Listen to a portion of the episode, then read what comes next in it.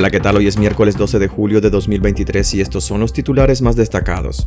La crisis de Nicaragua será abordada en la cumbre Unión Europea-CELAC y no se descartan nuevas sanciones. Hermetismo, corrupción y proyectos intrascendentales. Así se resumen los primeros seis meses de gestión de las alcaldías orteguistas.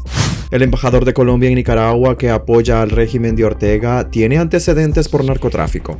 Expresidente de Costa Rica dice que Nicaragua y Venezuela son peligros para la democracia La Fuerza Naval pide a los barcos de pesca retornar a puerto seguro por ingreso de onda tropical.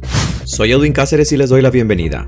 La crisis de Nicaragua será abordada en la cumbre Unión Europea-CELAC y no se descartan nuevas sanciones. La crisis sociopolítica de Nicaragua, desatada en abril de 2018 por la represión del régimen de Daniel Ortega, será abordada en la cumbre regional ante la Unión Europea y la Comunidad de Estados de América Latina y el Caribe CELAC, que iniciará el próximo lunes en Bruselas. En la Unión Europea hay preocupación por las reiteradas violaciones de derechos humanos cometidas por la dictadura de Daniel Ortega y la falta de instituciones democráticas en el país. En una entrevista con la radio francesa RFI, Peter Stano, portavoz de Exterior de la Unión Europea, confirmó que la crisis en Nicaragua será abordada en la cumbre como parte de las declaraciones del bloque continental, aunque aclaró que la cumbre entre la Unión Europea y la CELAC no se focaliza en asuntos bilaterales y problemas de países individuales. Naturalmente el tema de los derechos humanos, la democracia y las libertades en la región será abordado. En ese sentido, la Unión Europea reitera que Ortega mantiene una dictadura en el país, y eso preocupa mucho. Peter Stano, el portavoz de exteriores del bloque continental, no descarta nuevas sanciones en ese sentido.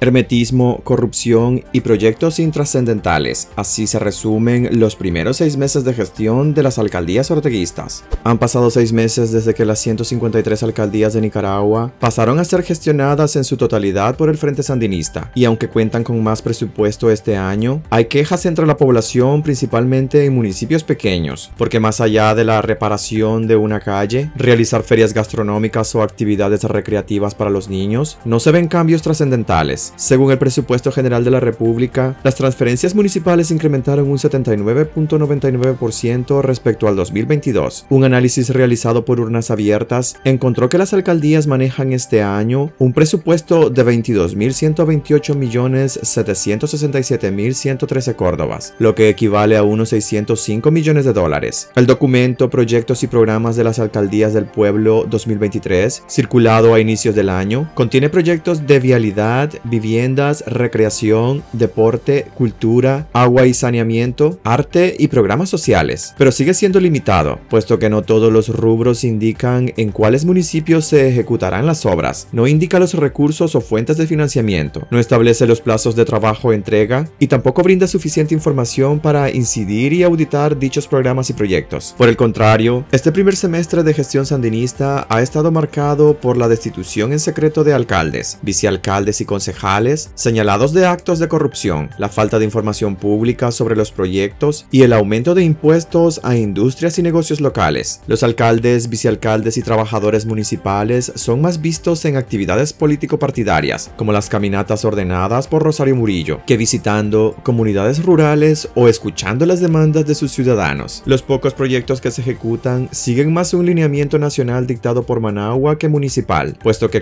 carecen de autonomía para tomar decisión en la ejecución de los fondos.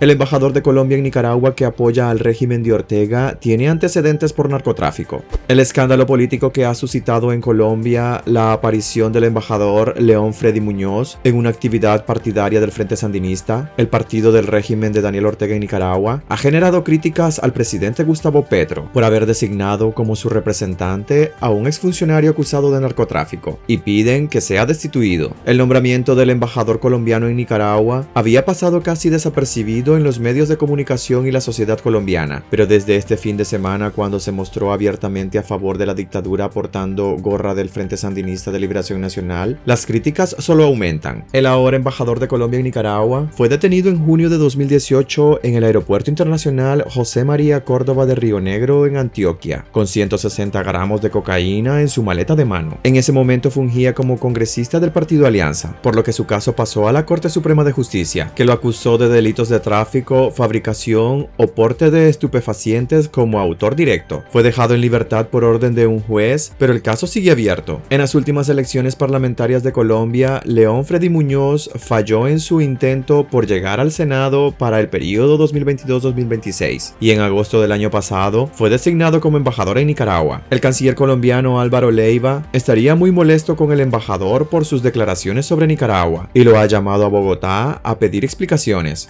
Expresidente de Costa Rica dice que Nicaragua y Venezuela son peligros para la democracia. Nicaragua y Venezuela son dos serios peligros para la democracia y el respeto de los derechos humanos en Latinoamérica, advirtió este martes el expresidente de Costa Rica, Rafael Ángel Calderón, durante un encuentro de exmandatarios celebrado en Paraguay. En su intervención en el primer foro latinoamericano de las ideas, Calderón, quien gobernó el país centroamericano entre 1990 y 1994, destacó la importancia de una América Latina democratizada y respetuosa de los derechos humanos. Hoy en día tenemos dos serios peligros, a mi juicio, uno en Nicaragua y otro en Venezuela. El resto de los países están en camino democrático con diferentes signos ideológicos, agregó el expresidente, quien invitó a los gobiernos a que respeten la institucionalidad.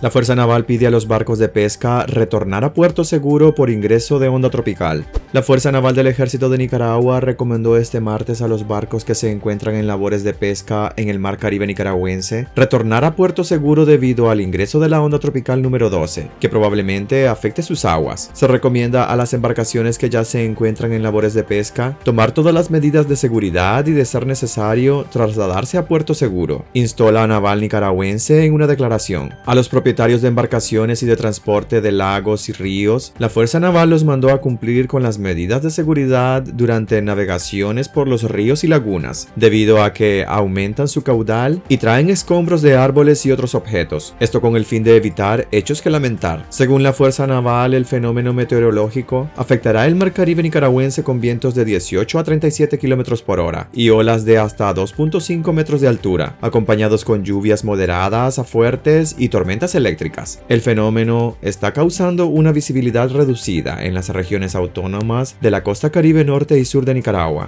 Hasta aquí quedaríamos este miércoles, gracias por acompañarnos y recuerden visitar nuestra web despacho505.com para ampliar y conocer más noticias. Y también nuestras redes sociales, nos puedes encontrar como Despacho 505. Que tengan un excelente día.